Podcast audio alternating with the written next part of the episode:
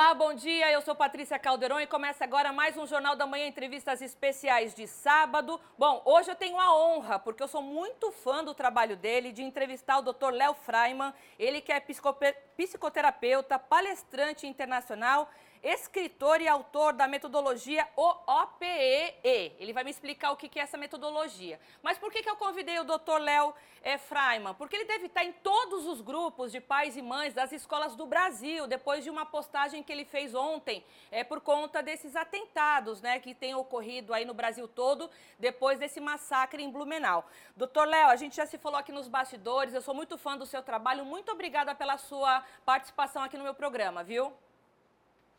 Obrigado, Patrícia. Eu que fico muito feliz, se é que eu posso usar essa palavra, de poder, de alguma forma, como psicoterapeuta, como educador, contribuir com algum acolhimento, alguma serenidade, alguma inspiração do que nós podemos fazer nesse momento tão difícil, né, nesse Brasil.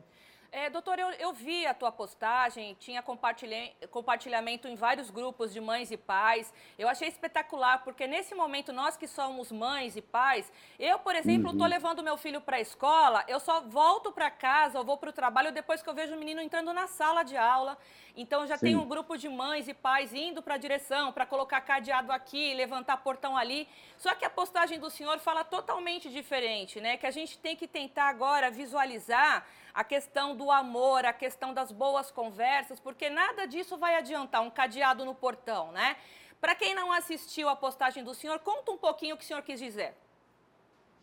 Sabe, Patrícia, existe diante de situações difíceis, trágicas, pesarosas, uma ilusão de seres humanos, normal, quem nunca, de que a gente vai ter uma solução, em definitivo, que vai realmente dar conta de todas as questões. Então, em primeiro lugar, a gente precisa lembrar: um, psicopatas, sociopatas, infelizmente, existem na sociedade humana. Tá? Não tem como a gente blindar a vida de acontecimentos que, graças a Deus, são raríssimos. Tá? Se a gente olhar o número, claro que cada vida é uma humanidade, mas se a gente olhar o número real e concreto de ações de psicopatas, sociopatas num mundo de 8 bilhões de pessoas é, graças a Deus, muito raro. E aí a gente tem que tomar um cuidado muito grande de não entrar numa histeria coletiva, num drama coletivo e tra trazer para uma situação que já é suficientemente dolorida, pesarosa, justamente o que? Ego inflamado cobrando da diretora, do diretor da escola, então vamos subir agora mais três metros de muro, vamos botar um policial, vamos dar curso de defesa pessoal para cada professor. Primeiro, porque isso é irrealista. O Brasil não tem verba, não tem estrutura. Segundo, é, eu sei de países que tentaram situações assim e está comprovado pela história da humanidade que não é pela via da arma, que não é pela via da violência, tá? que não é isolando ainda mais as pessoas que a gente vai conseguir resultado. A fome, as questões climáticas, o terrorismo. A gente não vai resolver com uma bala de prata ou querendo contratar ali um policial armado eh, de forma particular para cada escola brasileira. A gente não pode esquecer, Patrícia, que a gente, como cultura, adora a violência. A gente vê luta o tempo todo na pizzaria, na lanchonete, tá? A gente fala de notícia negativa o tempo inteiro, a gente hoje transformou os próprios estádios em arenas, os games mais vistos, as séries de televisão mais vistas, muitas vezes tem a violência. Então, assim, a gente vive num mundo, num país extremamente violento, é o país mais perigoso para a população trans, é o país mais perigoso para mulheres no mundo. Então, assim, vamos entender, primeiro de tudo, que a gente vive um Brasil que adora a violência. E a gente vai ter que entender que situações assim que a gente está vivendo só vão mudar mesmo a hora que a gente investir seriamente em projetos de vida, em formar crianças e adolescentes que amem a si mesmas, que amem umas às outras, que amem a vida, que no lugar de quererem ser importantes, se importem, é disso que se trata. Você até falou da metodologia OP. É um trabalho que eu tenho há mais de 20 anos, está presente em mais de 20 escolas desse Brasil, mais de um milhão de alunos já nas escolas públicas, que busca o quê, Patrícia? Construir a certeza de que a vida vale a pena. Inspirar cada criança, cada jovem, você que está nos assistindo agora, a sermos defensores, guardiões da certeza de que a vida vale a pena e que a única arma contra a dor é o amor amor a si próprio, amor ao outro, amor à vida. Porque a felicidade, Patrícia, ela não é a ausência de dor ou tristezas. Nós todos estamos de luto. A gente está falando agora dos últimos acontecimentos com as crianças, mas e a professora que foi atacada?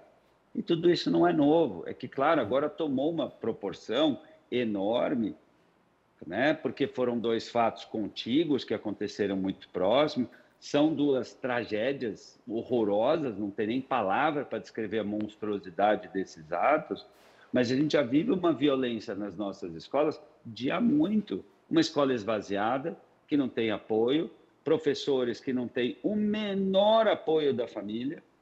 Ó, na enorme maioria das escolas brasileiras, o professor toma carteirada de pai e mãe, toma xingo de pai e mãe, só toma cobrança de pai e mãe. É a minha próxima pergunta, inclusive porque não querendo interromper o senhor, mas entrando. Não, estamos nesse... aqui para conversar. É, eu estou é. entrando no debate porque eu sou da década de 80, né? Eu sou da época uhum. que o meu pai e minha mãe diziam o seguinte: vá para a escola, porque na escola é, tua, é o teu segundo lar a tua professora é a tua segunda mãe, ou o teu professor é o teu segundo pai, respeite por senhora e senhora.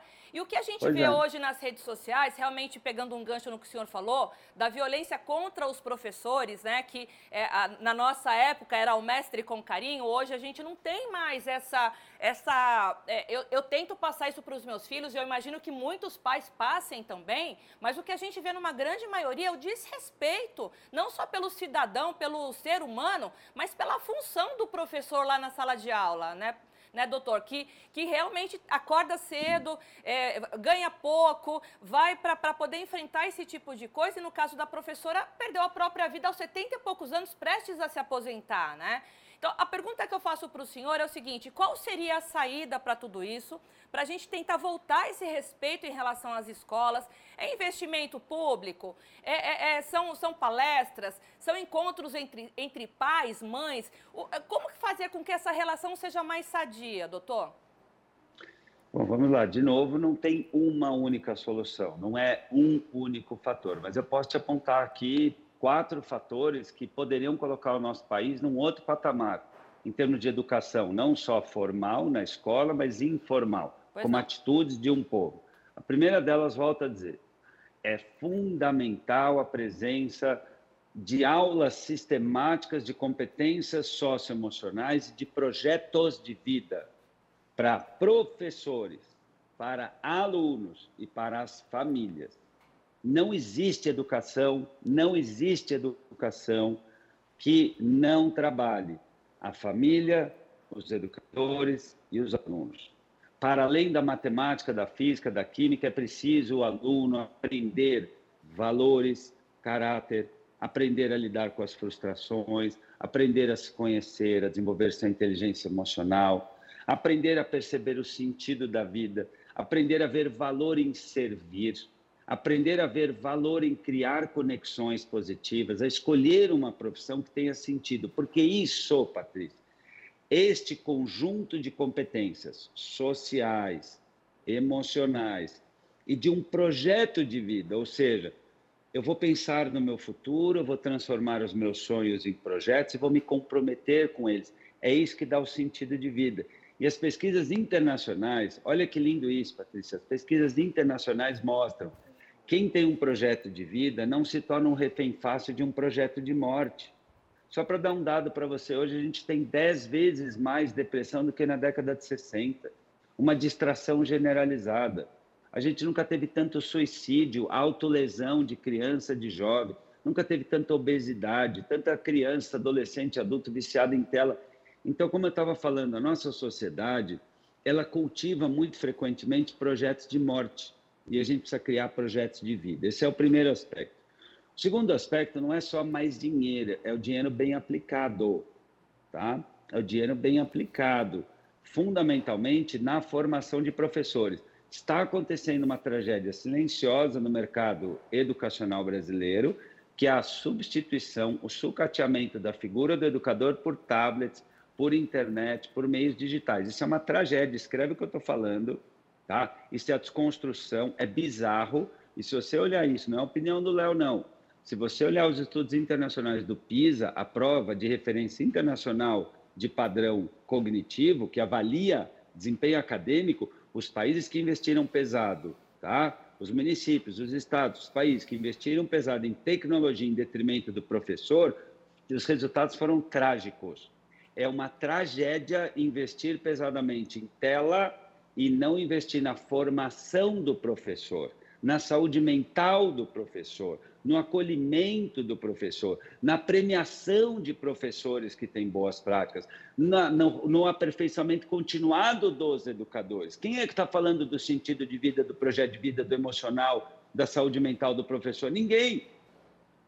Então, em 5, 10 anos, se a gente não mudar radicalmente isso, não vai ter mais professor, porque os professores estão esgotados, cansados, estressados, tomando tapa na cara de, profe de de pai, de mãe, porque hoje, se um professor dá uma nota ruim, é familiar colocando lá no grupo de WhatsApp, nossa, não acredito, que absurdo, porque essa professora, porque essa ridícula, vou falar com meu marido. É, é uma onda de carteirada em cima do professor, e neste mundo que a gente está aprendendo a endeusar as crianças e a humilhar os professores, a gente está tornando o nosso futuro uma catástrofe iminente. É. O terceiro. Pode, antes, pode antes do senhor ir para o terceiro tópico, não vamos fugir desse raciocínio, mas só tomando um gancho, que no Rio de Janeiro teve um caso de uma professora que mandou um bilhete para o pai de um, de um adolescente que ele estava com uma arma branca na mochila, e o próprio pai falou assim, e daí? Ele está indo para se defender. Quem vai aí fazer uma visitinha para o senhor sou eu. Então, é justamente isso que o senhor disse, né? É isso que eu estou falando. É, o terceiro grande fator é preciso um trabalho muito sério a nível federal, estadual, municipal, de educação familiar. Tá? Eu tenho até um livro que versa sobre isso, que chama-se A Síndrome do Imperador, em que eu explico justamente que é, crianças, adolescentes que não sabem se frustrar, dividir, esperar, compartilhar, é, que não criam, não resolvem as suas questões, muito facilmente se tornam chatas, birrentas, mimadas, folgadas, agressivas, imediatistas e também potencialmente até drogadas, porque não aprenderam a ter autonomia, não aprenderam a governar o seu mundo interno. E aí é muito facilmente presa de uma droga, seja ela lícita ou ilícita, né? Pode ser o açúcar, pode ser o game, pode ser maconha, pode ser o álcool, pode ser agressividade, ou seja, existem muitas formas de entorpecimento quando uma pessoa não tem um sentido de vida, não tem um projeto de vida, não percebe a vida como um constante aprendizado, não vê sentido em lidar com a dor, não vê sentido em aprender com as dificuldades. Então, veja, de novo, a gente precisa entender que educação, Patrícia, não é o que acontece só na matemática e na história na sala de aula. Educação é algo que a gente vai ter que entender, que a gente vai ter que colocar como um plano mesmo, oficial, né? Educação familiar, mostrar aos pais o que é que é o papel deles, tá? Inclusive na página 118 desse livro assim, do Imperador, eu coloco claro um modelo, uma proposta de direitos e deveres da família em relação à escola. Porque os pais, quando fazem essas bizarrices, né, de ameaçar o professor, de dizer para a professora, ah, mas dá um ponto aí para meu aluno, larga de ser chata. Ai, professora, para que cobrar tanto? Essa mãe, esse pai está movido pelo amor. No coração dele, ele está ajudando o filho dele, mas ele está criando uma catástrofe. Ele está ensinando o filho dele a desonrar aquele que o levaria para um futuro honroso. E que, tem é uma que tá autoridade, e que tem uma autoridade em sala de aula, né? Exato, é o que eu costumo falar, até nesse vídeo que você me comentou lá, que está com alguns milhões de visualizações, é, eu explico claramente, eu falo para o pai e para a mãe, né? Você que está assistindo a gente, que é pai, que é mãe, quem você acha que ama, se importa, se interessa e que tem condição de educar o teu filho junto com você? Depois de você, você acha que quem ama mais teu filho nesse mundo? Hã? É o professor, cara. É a professora. Baixa a bola, amigo. É teu único parceiro, talvez é teu último parceiro. É esse professor. Que é ver teu filho se tornar gente? Gente trata gente com gentileza. E educação é sempre um trabalho de parceria entre família e escola. Quando não há um laço, quando há um nó entre a família e a escola, os resultados, tanto em termos de andamento como rendimento, não acontecem. Doutor, e, então para a gente continuar nesses grupos de pais e mães, porque a gente sabe que de, de alguma forma a gente está lá tentando entender não só os últimos acontecimentos, mas esses grupos eles são importantes para a gente conhecer um pouquinho também das famílias, né? O que, que o senhor Isso. sugere? Porque acabando o programa aqui eu vou lá direto para o meu grupo para falar que eu entrevistei o senhor. Qual que é a dica aí dos grupos de pais e mães? A grande dica é a seguinte, gente, vamos tomar a consciência, em vez de a gente ficar tomando álcool droga para esquecer da vida, vamos tomar vergonha na nossa cara e vamos entender que o único parceiro com o qual a gente pode contar de verdade é esse professor, essa professora. Então, se nesse grupo aqui tem uma psicóloga, vamos oferecer uma roda de conversa, de acolhimento e de inspiração com os professores. Se nesse grupo aqui né, tem um administrador, vamos pensar junto como é que a gente pode levantar um recurso para a gente fazer alguma melhoria no grupo da escola. Vamos criar canais de conversa para a gente reforçar os nossos valores em comum? Vamos começar a olhar um pouco para a gente, que tipo de pai, que tipo de mãe nós somos? Vamos colocar a mão na consciência e entender que o cliente não tem sempre razão, não? Porque se eu for numa uma companhia aérea, quiser embarcar com uma prancha de surf, eu não vou embarcar com uma prancha de surf só porque eu estou pagando. Se eu for numa hamburgueria e pedir pizza, eu não vou poder pedir pizza só porque eu estou pagando. Vamos entender que essa ideia de que o cliente tem razão é uma babaquice é uma infantilidade, é um ato canalha, de que agora que a gente está pagando, a gente vai o quê? Colocar os nossos ressentimentos da infância, dando de dedo na cara da professora, porque lá na quinta série eu tive que, de repente, receber regra e fazer atividade no papel ao maço, isso deixou ferida, vai tratar na terapia. Vamos tratar nossos ressentimentos, nossas mágoas, nossas dores do passado na nossa terapia.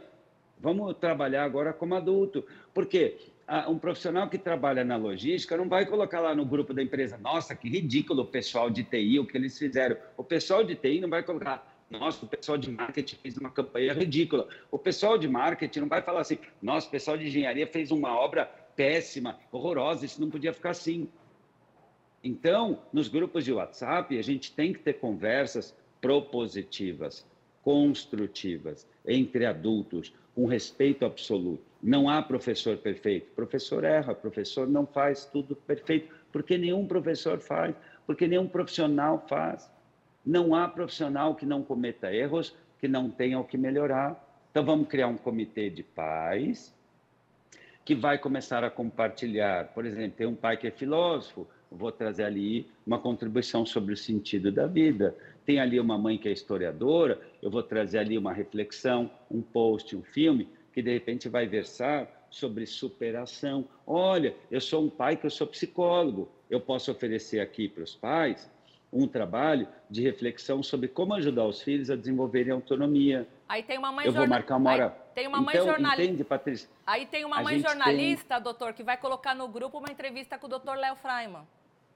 Boa. Então, a gente pode ter, veja, eu acredito muito, eu fiz mestrado sobre essa temática, trabalho como psicólogo há 30 anos e há 20 anos, Patrícia. Quando eu inventei a metodologia OPE, que trabalha a formação de projetos de vida, a gente sempre cresceu, porque a gente sempre trabalhou e continua trabalhando com esse tripé: formação continuada de professores, formação continuada de valores, caráter, de resiliência, de projetos de vida com as crianças e adolescentes e formação continuada dos pais e mães. E hoje em dia, claro, os avós, que muitas vezes são os entes que estão cuidando de verdade de crianças e adolescentes.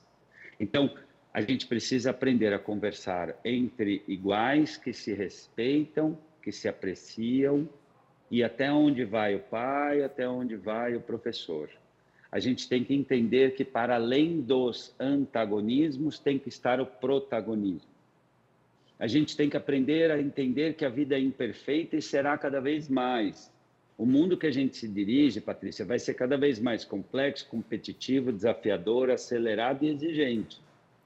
Então, as crianças que vêm ali enfrentando o futuro têm que ser preparadas para ter um caráter forte, resiliente, um caráter criativo, um caráter de conexão. Que chance vai ter uma criança de hoje de competir com chat GPT, com inteligência artificial? Nenhuma se ela não for humanizada, se ela não souber fazer boas relações, se ela não tiver empatia, se ela não tiver criatividade, se ela não aprender a olhar no olho, se ela não souber esperar, se ela não souber perseverar.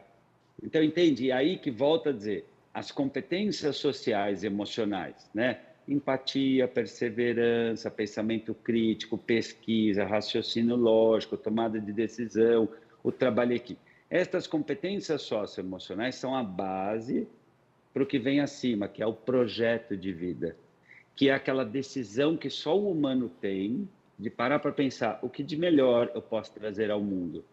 Porque sabe, Patrícia, eu vou te contar uma coisa que a ciência, a Bíblia já traz há muito, né, e que a ciência hoje está confirmando, é dando que se recebe, né? Na medida em que eu te dou um abraço, eu libero dentro de mim ocitocina, dopamina, serotonina, para te dar um abraço, para te dar um sorriso, para te estender a mão, para te acolher. Eu disparo dentro de mim o melhor. Então a gente precisa ensinar as nossas crianças né, que esta nossa zanga entre família e escola e essa tentativa de que agora então vamos subir muros de seis metros e colocar lá uma porta giratória que nem banco. Na minha opinião, eu não sou dono da verdade. Talvez você ache algum outro especialista que vai te dar dados e fatos melhores. Parabéns para ele de tudo que eu estudei em 30 anos de psicologia educacional, não há caminho que vença melhor a dor do que o amor, do que a certeza de que nós decidimos ser guardiões da certeza de que a vida vale a pena. A vida imperfeita, a vida dolorida. Porque olha que lindo, Victor Frank, o criador da logoterapia, que é a base da metodologia P, ele nos ensina o seguinte, e veja, ele é um sobrevivente de Auschwitz um campo de concentração nazista, um homem que passou ali no, no pior inferno que um ser humano pode viver. E lá, ele, olha que lindo, lá, e se você está assistindo a gente, de repente você pode querer ver no livro Em Busca de Sentido, ele fala, ali naquela situação, haviam os desistentes e haviam os resilientes. Aqueles que desistiam da vida e aqueles que conseguiam superar as adversidades, com alguma esperança, com alguma serenidade, com alguma saúde mental. E Viktor Frankl fala citando o filósofo alemão Nietzsche: aquele que tem um para que viver sobrevive a quase qualquer como viver. Então eu pergunto para você, que é pai que está nos assistindo, você está formando seu filho para entender a vida como o quê? Como um lugar onde ele se serve do mundo, onde o mundo tem que lamber o umbigo do seu filho, ou o seu filho um dia escolher uma profissão para servir a humanidade, para ser uma pessoa boa para o mundo, para fazer a diferença na sociedade. Porque o mais lindo é que saúde mental e felicidade são formadas por meio do cultivo do projeto de vida.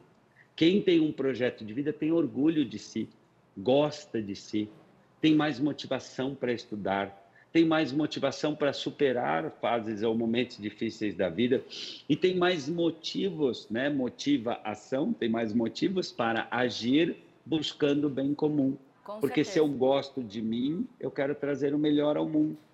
E eu não vejo outro caminho, não vejo. Eu entendo que eu, eu entendo hoje um pai e uma mãe esteja desesperado e cobrando, policial. Eu entendo, é uma dor, óbvio, não cabe julgamento, mas estou só dizendo que essa não é a solução para as dores de um mundo tão violento. Não Doutor, é. Doutor Léo, a gente está encerrando, eu tenho mais um minutinho aqui, mas eu achei interessante uhum. a parte que o senhor fala de trabalhar o caráter, o social dessa criança, ao invés de ficar lá é, naquele estigma, ah, você vai ter que ser o primeiro da FUVEST, você vai ter que ir para a NASA, você vai ter que servir o colégio é, aeronáutico, enfim.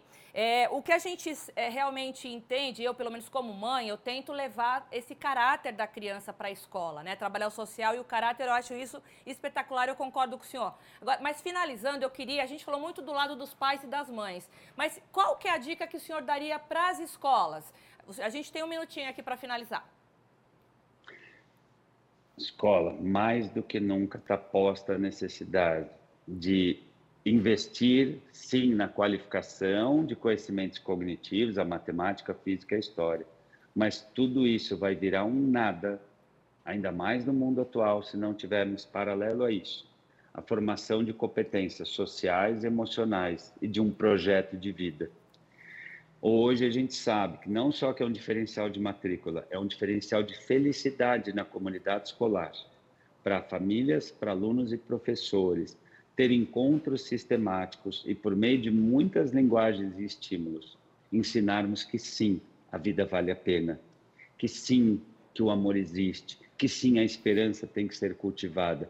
É diante da dor que revelamos o amor. Vitor Frank nos ensina, com isso que eu concluo, que o sentido da vida, ele se revela no ato de amor. Amor a uma pessoa, amor a uma causa, amor a um projeto. Que tal a gente se unir agora, abaixar um pouco a guarda, um para o outro aqui, você, eu, cidadão comum, que tal a gente estender a mão e dizer o que nós juntos podemos fazer de melhor? No que eu posso te ajudar, no que você pode me ajudar? Que tal a gente ter a coragem de pedir ajuda um para o outro e de falar assim, olha, minhas dores, meus ressentimentos, seja do meu passado, da minha infância, eu não vou receber, resolver dando carteirada nem tapa na cara de ninguém e nem atormentando meu filho, mostrando para ele 15 vezes o quanto ele está em risco. Não, eu preciso proteger a infância do meu filho. Eu preciso proteger a infância de uma criança. Eu preciso mostrar para essa criança que o mundo é bom. E veja, as tragédias, as dores sempre vão existir, mas é infinitamente maior o número de pessoas que chegam em casa todos os dias em segurança, que abraçam seus filhos, de enfermeiras que banham seus pacientes, de cuidadores que orientam seus idosos, de professores que encantam seus alunos. Vamos reaprender a olhar a beleza do mundo. Isso não é negar as adversidades, mas é termos a coragem de sermos o farol na escuridão, porque isso só o ser humano tem. Este relógio não pode ser nada além de relógio. Nós não. Nós, seres humanos, somos o que fazemos de nós a cada escolha. O futuro não está posto, mas também muito menos condenado. Meu convite é para você lapidar as suas emoções, o seu caráter, reafirmar os seus valores e ter a coragem de dizer sim à vida. Maravilhoso. Doutor Léo, é sempre. Eu, eu, nunca tinha entrevistado o senhor, mas é sempre muito bom. Eu acompanho é, o senhor nas redes sociais. Eu agradeço demais ter batido esse papo. O senhor tem muitos fãs aqui, inclusive professores, ah, donos de escolas aqui que acompanham o trabalho do senhor. Então, vai ficar todo mundo ansioso para poder é, assistir esse material. Muito obrigada pela sua participação aqui no Jornal da Manhã Entrevistas. Uma honra para mim, Patrícia. Um, um beijo no coração. Beijo. O amor vencedor. Amém. E até uma próxima. Bom trabalho. Até. Obrigada, doutor. Tchau. Fica com Deus. Obrigado. Fica com Deus também. Amém. Bom, o Jornal da Manhã fica por aqui. A todos que me acompanharam aqui nessa entrevista espetacular com o Dr. Léo Freiman, muito obrigada. Você pode acompanhar nos nossos tocadores de podcast, pelo YouTube, aqui pela sua Jovem Pan News e nas nossas redes sociais. A todos um excelente final de semana, mais amor, menos dor, como o Dr. Léo indicou aqui pra gente. E também, hein, essa entrevista no Não Pira, respira, respira fundo, porque vai ficar tudo bem. Excelente final de semana. Tchau.